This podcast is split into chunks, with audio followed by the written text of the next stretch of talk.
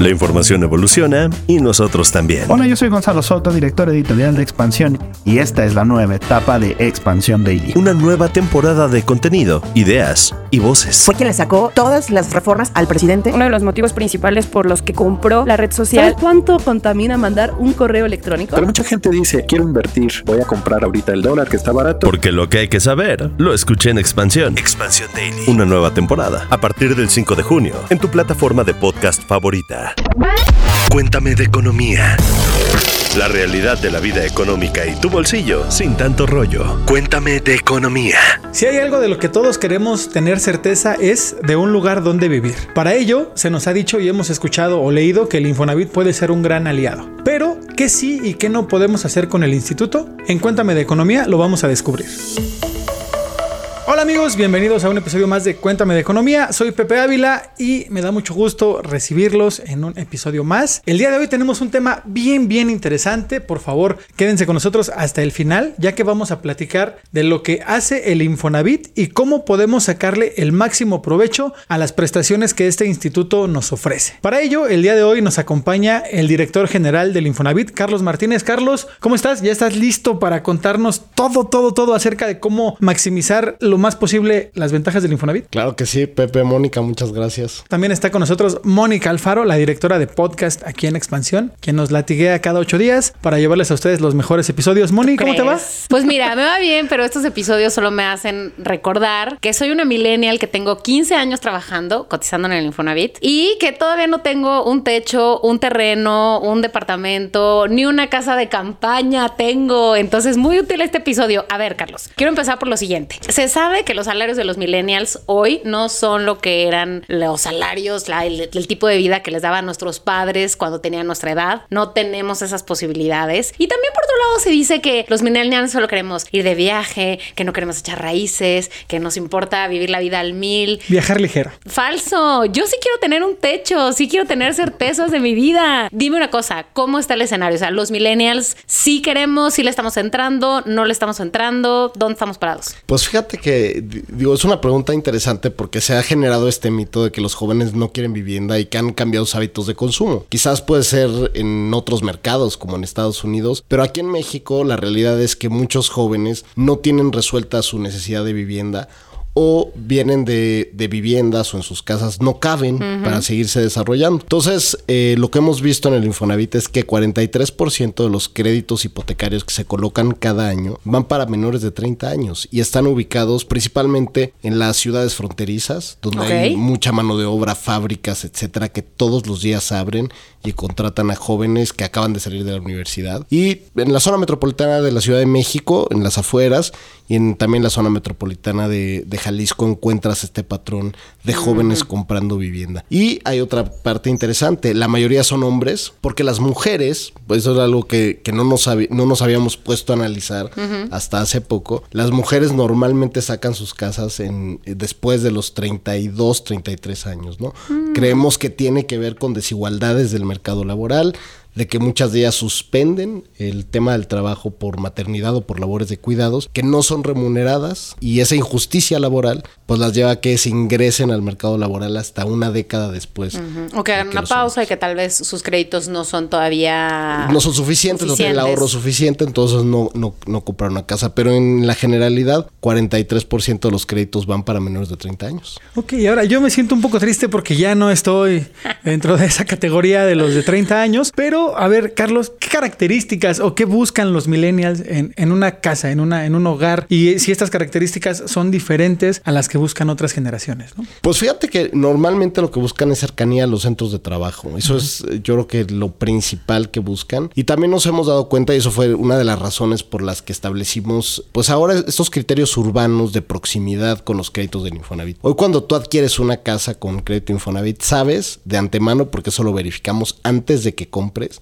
de que tu casa está ubicada en un radio, en un radio de 2.5 kilómetros, tú tienes una escuela primaria, una secundaria, tienes algún centro de esparcimiento cultural, tienes una vía primaria de comunicación y tienes acceso a un centro comercial, a un centro de abasto, un supermercado, etcétera, y a una enfermería, un hospital o un consultorio con farmacia, ¿no? Estamos buscando que ya no sean estas ciudades dormitorio. Creo que muchos de los que hoy están comprando una casa, que tienen 24, 25 años, sus papás adquirieron eh, estos créditos del Infonavit cuando fue la expansión masiva de las urbes a principios del siglo XXI, como el año 2003, 2004, que se expandieron las ciudades mexicanas, que eran estas casas que eran las ciudades dormitorio. Sí. Entonces muchos crecieron en esas ciudades dormitorio, alrededor de la Ciudad de México, de Monterrey, etcétera, donde no había nada más que casas, no había un supermercado, no había una farmacia. Y decían, tu vida la vas a hacer en la ciudad, arréglatelas como puedas para llegar ahí.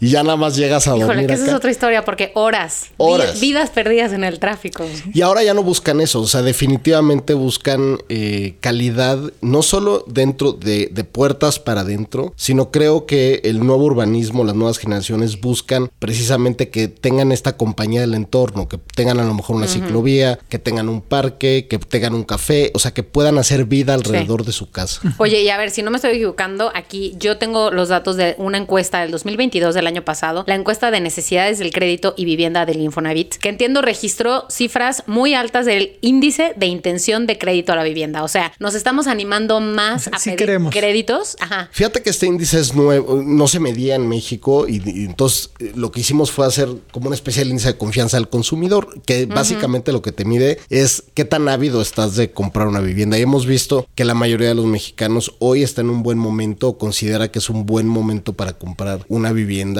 Y entonces nos hemos encontrado este fenómeno donde la gente quiere, tiene un crédito autorizado en el Infonavit o incluso en los bancos. Hoy hay más dinero que nunca en el sistema financiero para comprar una casa y no hay nada que comprar. ¿Qué tenemos que considerar antes de acercarnos al Infonavit para decirle, oye, préstame para una casa, ¿no? ¿Qué, qué- qué requisitos hay que cubrir antes de solicitar un crédito con ustedes? Pues básicamente tienes que estar seis meses empleados, seis meses continuos empleados. Eh, yo lo que diría es que tienen que verificar también el salario que les pagan. Sigue habiendo estas prácticas laborales donde te dicen te registro ante el IMSS y al Infonavit con el mínimo y te pago por fuera todo lo demás.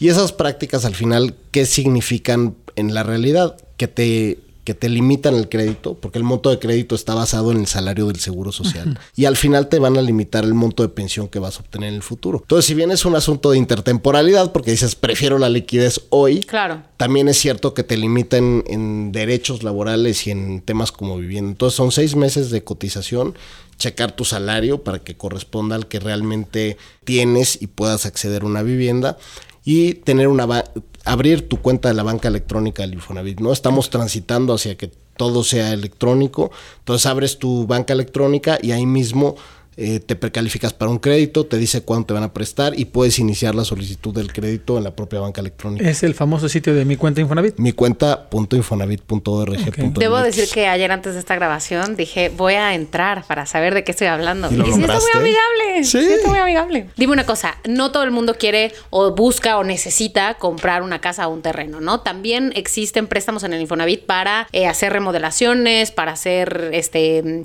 no sé, mejoras o crecer tu casa o lo que sea.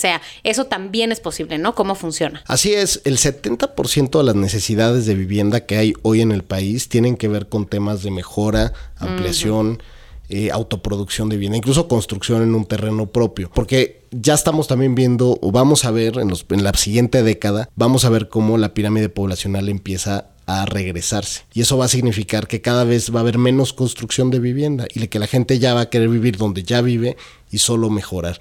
Y entonces el Infonavit te presta para todo lo que necesites. Pues, si ya tienes terreno, puedes construir con el Infonavit. Si ya tienes casa, puedes repararla. Si rentas una casa, puedes reparar esa casa rentada. Ah, no tiene que ser tu propiedad. No tiene que ser tu propiedad, Órale, puede ser prestada, puede ser tu familiar, etcétera, y tú puedes eh, remodelar tu casa y tenerla a tu gusto. Lo que busca el Infonavit es precisamente acompañar al trabajador para que pueda vivir como quiere y donde quiere vivir.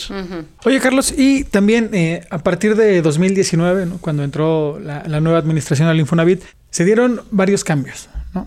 Pero también, pues, ¿por qué no nos cuentas ¿para qué más podemos explotar el Infonavit? ¿Para qué más nos podemos acercar al instituto? Bueno, dos cosas que son interesantes es comprar un terreno, que eso sí antes no se podía, o sea, se, se pudo hasta que se reformó la ley en 2020 eh, y ha sido muy exitoso, o sea, en poco menos de un año se han hecho mil créditos de terreno que suenan pocos, pero la banca en su conjunto, toda la banca ha financiado 2000. Entonces, Ah, en- órale. en un solo año el Infonavit ya se colocó como el principal colocador de créditos para terreno y la gente dice, pues es que yo quiero construir mi casa.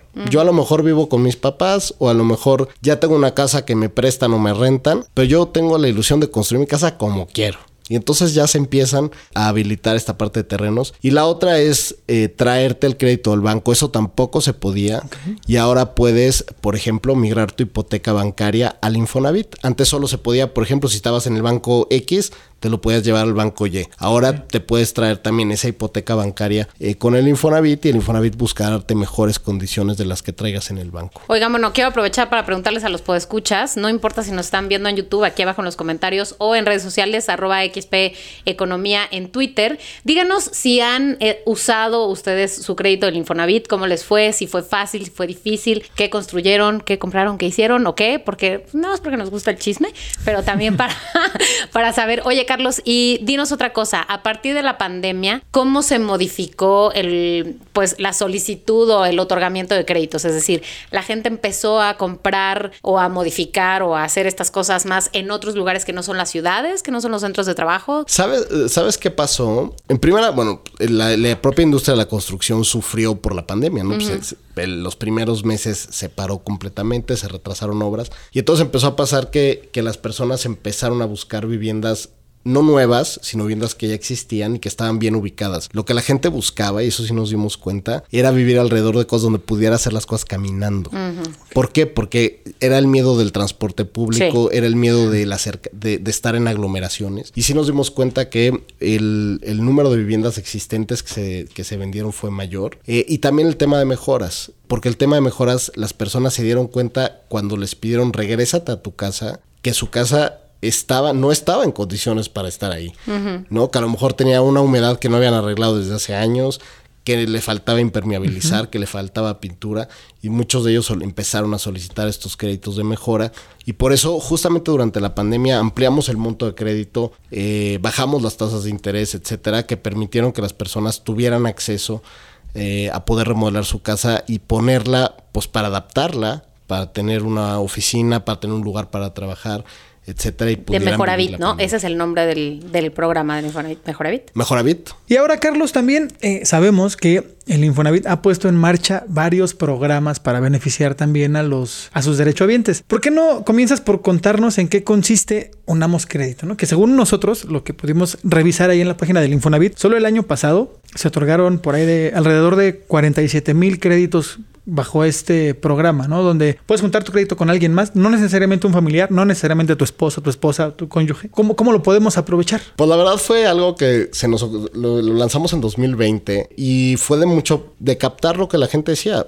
Y me pasó que estaba yo en- atendiendo a- en el centro de servicios de Monterrey y llega una mamá con su hijo y dice, queremos comprar una casa juntos. Y le digo, pues no se puede, señora. No, pues o sea, su hijo tendría que comprar la suya o usted la suya, pero pues los dos. Y luego me quedé pensando, ¿y por qué no se podría que una mamá con su hijo pueda sacar su crédito, dado que en el Infonavit tiene las dos cuentas y puede dar el crédito? Y de ahí diseñamos Unamos Créditos para unir tu crédito con quien quieras, ¿no? Y con quien quieres. Y entonces eh, es un esquema de copropiedad. Cada quien va, va a aportar el porcentaje a esa propiedad de lo que tenga de monto de crédito y de ahorro previo. Entonces a lo mejor tiene 60 y 40%, se pacta en el contrato y cada quien paga su parte y tiene una casa que puede ser mucho de mucho mayor valor porque puede sacar hasta 4 millones de pesos con Unamos Créditos, mientras que un crédito individual es de 2.5 millones. de Oye, no quiero ser el abogado del diablo, pero ¿qué pasa que te peleas con tu amiga con la que le pediste el crédito? O te divorcias. Como es un contrato de copropiedad, puedes sustituir al deudor. ¿Qué tal si te encuentras a otra amiga, a otro Ah, amigo? que, que, que tiene mayor préstamo. Exacto. ¿qué? No es cierto.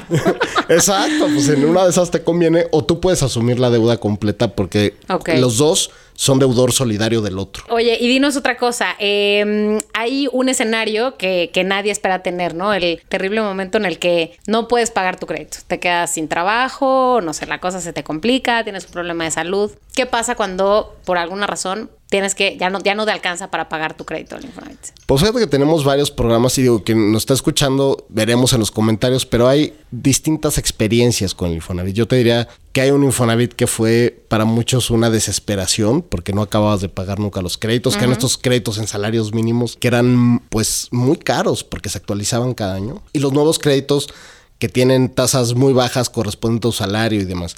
Entonces hay distintas experiencias, pero en todos los créditos lo que hemos puesto es que haya un seguro de desempleo. Entonces todos los créditos hoy tienes chance de que cuando pierdes el empleo puedes activar ese seguro y con el 10% de tu mensualidad, desde cuando si tu mensualidad es de 2 mil pesos, con el 10% tú puedes mantener tu hipoteca al corriente y el seguro paga el otro 90%. Tienes prórrogas que se activan por ley. Tienes básicamente 13 programas distintos dependiendo del momento de tu vida donde estés para que puedas reestructurar tu crédito, ¿no? La más popular es que vaya alguien a hacerte un estudio socioeconómico y que pactes con el Infonavit qué mensualidad puedes pagar. Y lo que yo siempre he dicho es, nosotros tenemos que decir, bueno, ¿cuánto puedes pagar? Y sobre eso reestructurar un crédito, porque lo que buscamos es la voluntad de pago. Si yo te digo, Claro. me tienes que pagar tanto, no funciona. Porque el me tienes que no necesariamente se ajusta a tu realidad económica. Más bien es ver cuánto puedes. Sí. ¿Cuánto puedes? Y con esto hemos reestructurado cerca de 4.5 millones de créditos en estos cinco años. O sea que es prácticamente el 80% del portafolio del Infonavit ha tenido algún problema eh, de pago y ha accedido a algún tipo de reestructura. Y esto ha beneficiado que las personas puedan seguir pagando su crédito. Oye, Carlos, y siguiendo con, con esto de las intenciones de pago, ¿no? El debo no niego, pago no tengo, y las deudas impagables, los créditos en veces salarios mínimos. Eh, también eh, ustedes tienen responsabilidad compartida, ¿no? A un acreditado que su deuda todavía está en veces salarios mínimos, ¿en qué le beneficia apegarse a este programa, ¿no? Precisamente Responsabilidad Compartida es uno de estos programas. De los 4.5 millones de créditos que se han reestructurado, convertido, etcétera, un millón han sido conversiones de, de salarios mínimos a pesos. Y son estos créditos que sacaron antes de 2016, que estaban precisamente atados al salario. ¿Y qué beneficios tienen? Al convertirse a pesos, la mensualidad se queda congelada. Eh, eso ya en sí mismo es un beneficio Ya no va a aumentar cada ya año no va a aumentar cada año, ni el saldo ni la mensualidad se queda fija, no cambia el plazo del contrato. Y quien tenga, por ejemplo, mensualidades vencidas, que eso también es importante, conocer y tener una buena relación sana con tu crédito, ¿no? Porque a veces se tiene una relación tóxica, ¿no? De no quiero ver mi crédito, a ver qué hago. Y creo que se tiene que tener una relación sana, se tiene que ver cuánto debes, cómo lo puedes pagar y estar al corriente de tus pagos. Entonces, cuando tienes pagos o deudas atrasadas de ese mismo crédito, cuando aplicas al programa, se te capitalizan, es decir, se te perdonan y, por ejemplo, tú puedes escoger entre que tu mensualidad suba un 10% para amortizar en menos tiempo o que se quede igual y extender tanto el tiempo. O sea, es muy flexible la reestructura, Claro. pero se pone al corriente tu crédito y eso creo que es una gran ventaja, un gran alivio, porque se borran esos, esas deudas, se pone al corriente y te permite pagar ya fijo crédito. Entonces un millón de personas han beneficiado con esto, se han hecho descuentos que son 77 mil millones de pesos,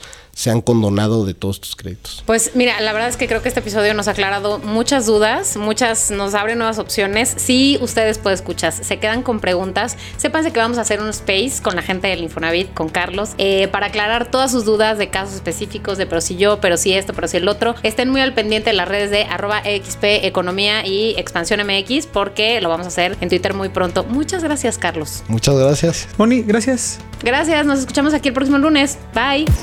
Cuéntame de economía, un podcast de expansión. Disponible todos los lunes en todas las plataformas de audio. Bienvenidos a la Revolución de la Riqueza, el podcast en donde aprenderás que crear riqueza no es magia negra, crear riqueza es una ciencia. En este programa comprenderás que la verdadera riqueza es holística y te daremos herramientas para conquistarla. Síguenos en redes sociales en arroba Javier Morodo en Instagram, Facebook, Twitter, LinkedIn y en todas las redes sociales. Suscríbete también a mi newsletter en mi página javiermorodo.com en donde todas las semanas vas a recibir información sobre mercados financieros, negocios, tecnología, well-being, conciencia y también tips para ganar el juego del dinero. With Lucky landslots, you can get lucky just about anywhere. Dearly beloved, we are gathered here today to. Has anyone seen the bride and groom? Sorry, sorry, we're here. We were getting lucky in the limo and we lost track of time. No, Lucky Land Casino, with cash prizes that add up quicker than a guest registry. In that case, I pronounce you lucky. Play for free at LuckyLandSlots.com. Daily bonuses are waiting. No purchase necessary. Void were prohibited by law. 18 plus. Terms and conditions apply. See website for details.